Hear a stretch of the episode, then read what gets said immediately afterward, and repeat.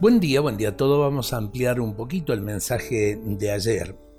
Orar es intimar el Creador con quien creó a su imagen y semejanza, es decir, intimidad con Dios.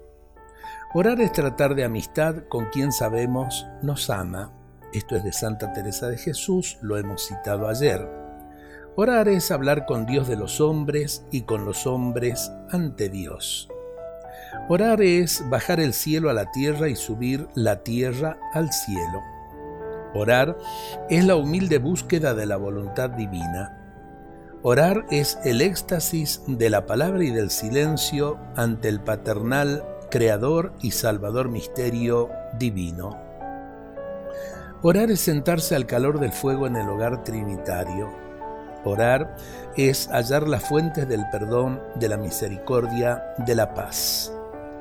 Orar es el arte y el oficio, el gozo y la necesidad de los creyentes en Dios.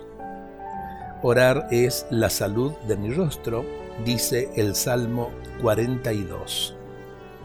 En algún momento una pastorcita allí en la puna, preguntándole si rezaba, me dice no. ¿Y qué hace usted? Todo el día cuidando la haciendita, como dicen ellos, ¿no? Las llamitas, las ovejas, eh, todo el día hablo con Dios. Y en realidad la mujer me dio eh, la explicación justa, porque orar es hablar con Dios. Todo el día hablo con Dios.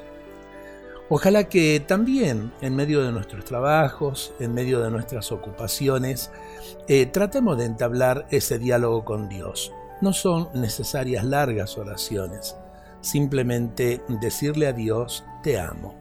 Dios nos bendiga a todos en este día.